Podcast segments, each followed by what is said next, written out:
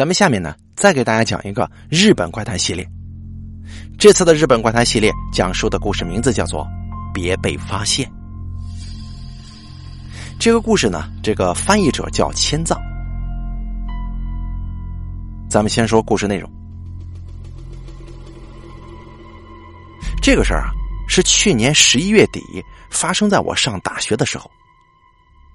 那天我下课之后直接去打工，就在工作的时候，不经意间，我瞄到店外有个奇怪的东西。它的颜色是接近白色的灰色，虽然是个人形，也有身体和手脚脑袋，但是呢，其他人类该有的一些凹凸，它都没有。怎么说呢？就是整个人一片平坦。他看起来像没穿衣服，但是那个颜色也不像是全裸的。就这么一个奇怪的物体从殿前经过了，我心想那什么鬼呀？后来我趁客人不多的时候，赶紧去外面看看。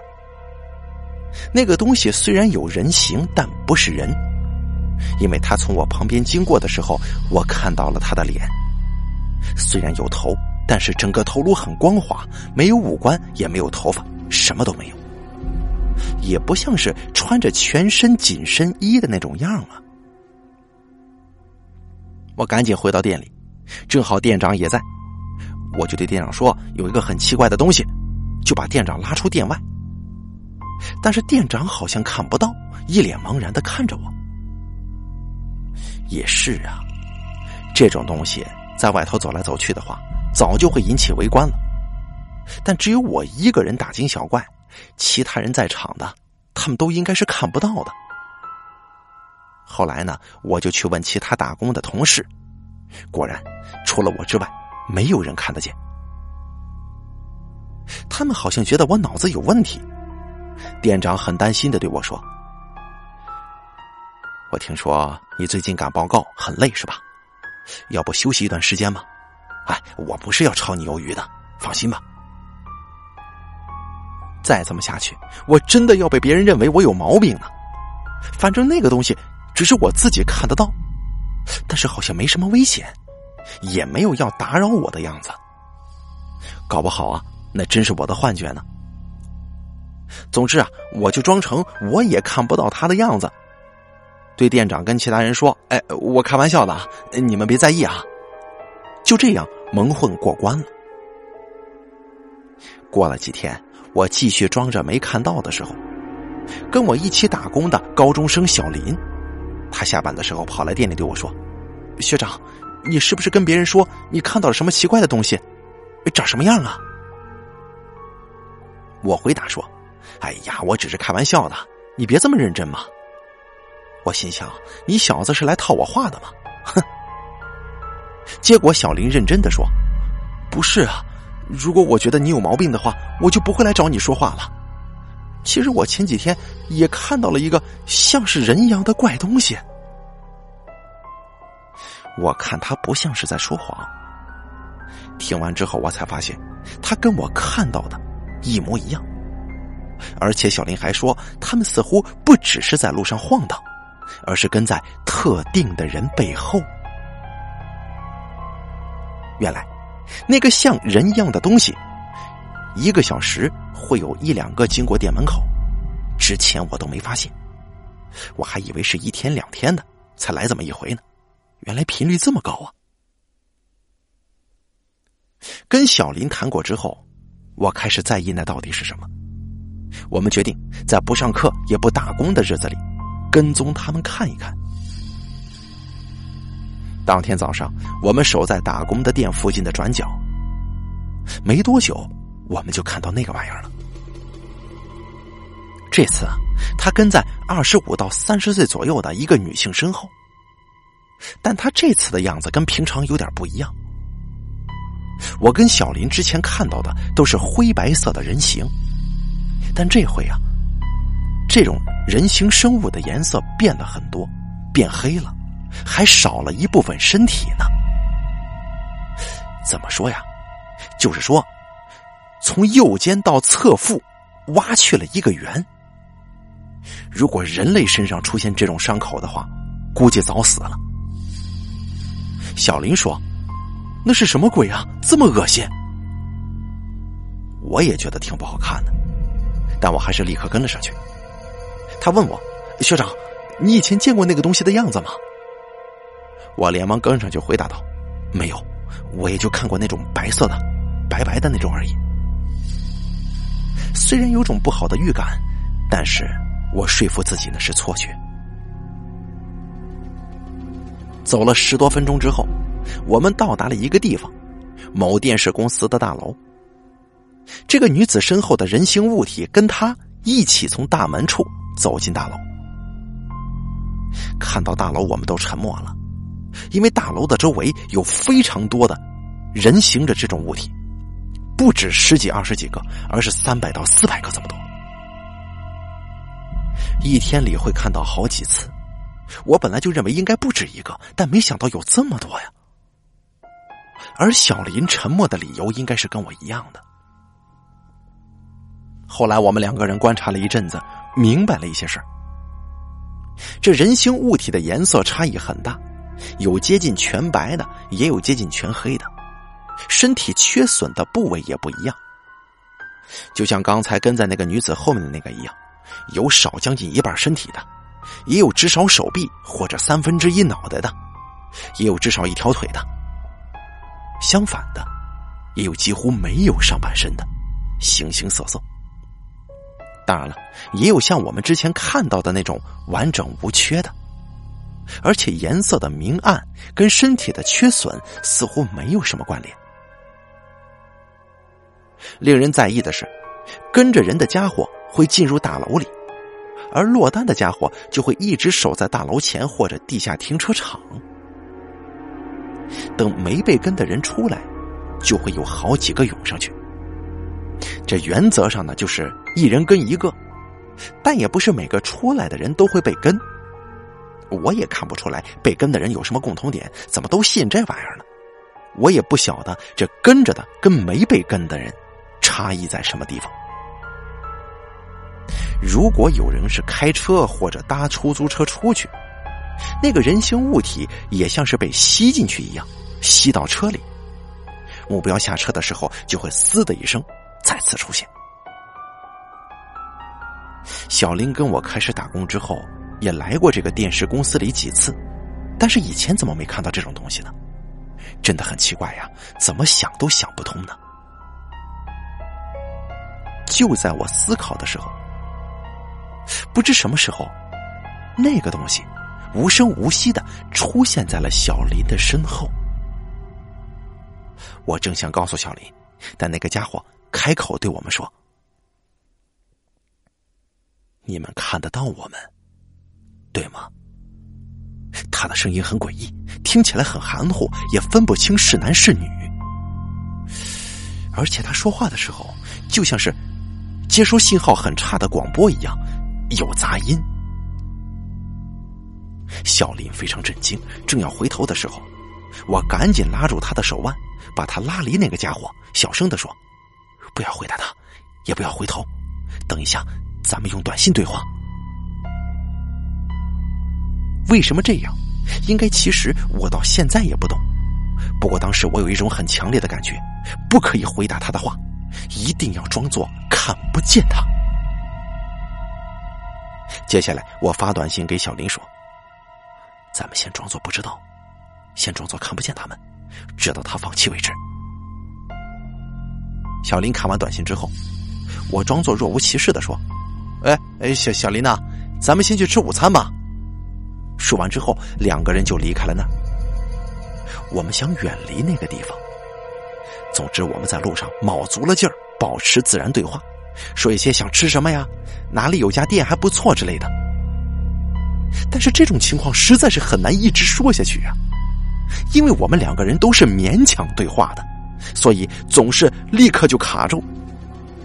而后面那个总会见缝插针的说：“你们发现了对吧？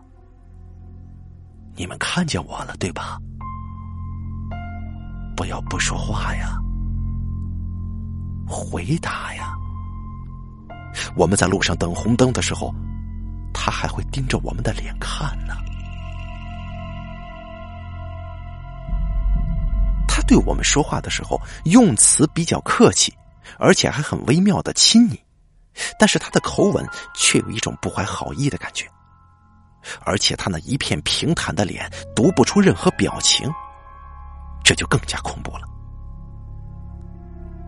就在不自然而且几乎没有对到的对话当中，我突然想到，离这里蛮远的地方有一间据说还不错的西餐厅。我就对小林说：“小林啊，我知道有一间店很好吃的，不过有点远，你要去吗？”接着我们去车站搭电车，去到距离那里三十分钟车程的站。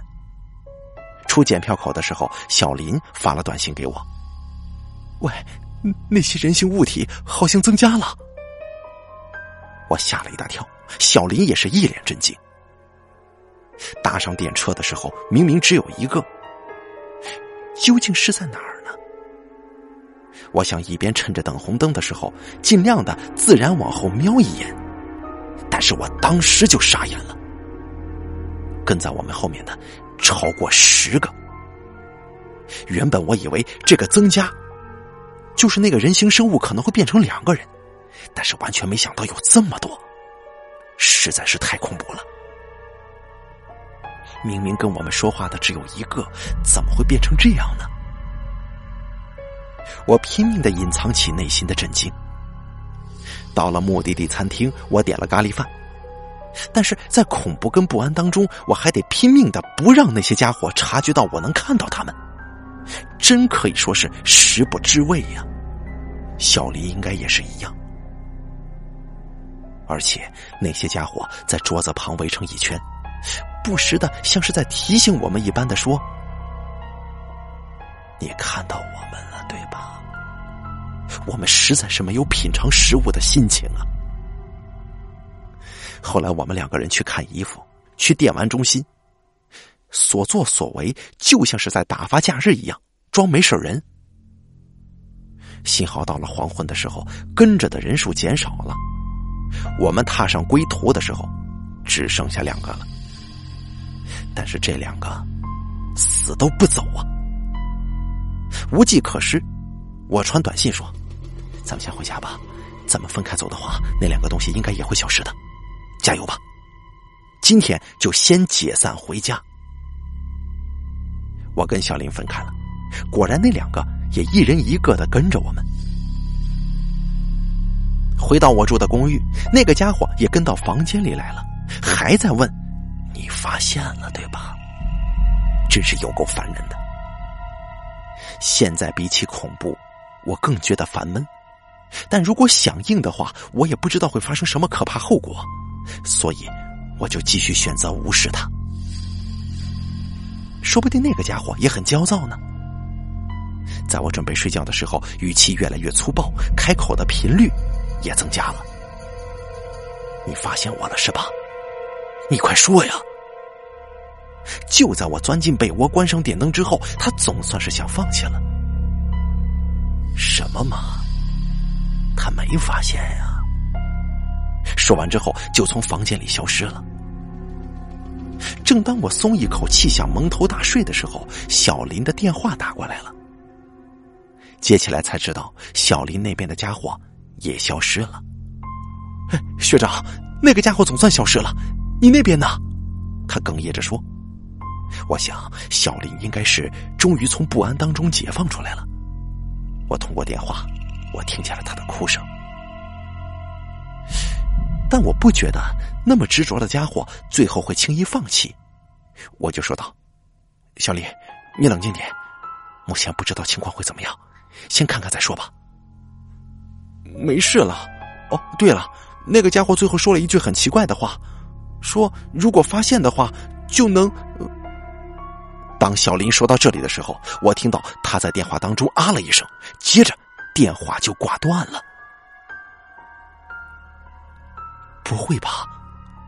我赶忙回拨小林的手机，但是响了很久都没有人接。我本来就没问过小林住哪儿，现在的我什么都做不了。但这种情况我也睡不着啊。而且，他们可能还在，更让我震惊不下来。最后我打游戏、上网打发时间，一直到天亮。距离上课还有一点时间，我现在先去打工的地方问问小林的住址吧。到打工地方的时候，店长在。我跟店长说，小林昨天晚上怪怪的，我很担心，想去探望他，请店长告诉我他的住址。店长说：“啊，刚才他妈妈呀打电话过来了，说他昨天被压在自己房间的书架底下，虽然没有生命危险，不过现在他人正在住院呢，所以暂时啊没有办法过来打工了。”说完之后，他告诉了我医院名称跟病房的号码。当天傍晚，我着急忙慌的去医院探望他。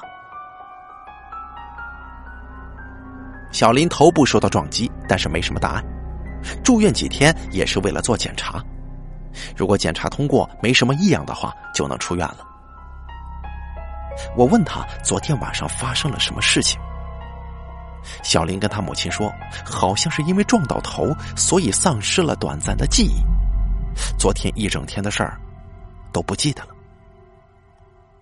但我知道他并非不是不记得昨天的事儿，因为我试探的问他那些人形物体事情的时候，小林说他不知道，但他明明在昨天之前就知道那些东西啊。与其说丧失了昨天的记忆。还不如说，关于那些人形物体的记忆全部消失了比较正确呢。不知道后来那家伙做了什么，但除了这点之外，小林没什么奇怪的地方，他就是平常的小林。顺道一提，小林三天之后就出院了，也马上回来打工，直到目前都没有什么奇怪的行为。那些人形物体。我后来有一阵子还看得到，但不知从什么时候开始，我看不到了。从那天晚上之后，我也没有听到跟着我的那个家伙发出声音。啊，应该是真的没事了。不过我实在是特别在意，那一大堆东西在电视台大楼前面聚集着，这究竟啥意思？那些人形物体到底是什么东西？不过我知道现在。还是不知道。从他们那些东西的反应上来看，绝对不是什么好东西。只是现在也无法确认了。好了，这个日本怪谈别被发现呢，它是一个真实的这个口述改编的。就是曾经呢，在这个日本那边有一个年轻人，大学生啊，他确实看到了这么一个这个白色的这种类人的物体。他会说话，语气当中有一些情感啊色彩，但具体那是什么东西呢？肯定这个不好解释，因为他为什么要跟人呢？他跟人的目的，身上的这个有很多的缺失啊，他为什么要跟人？颜色有什么意义吗？谁也不知道。不过大家怎么看呢？可以在留言区留下您的见解。好了，本故事演播完毕，感谢您的收听。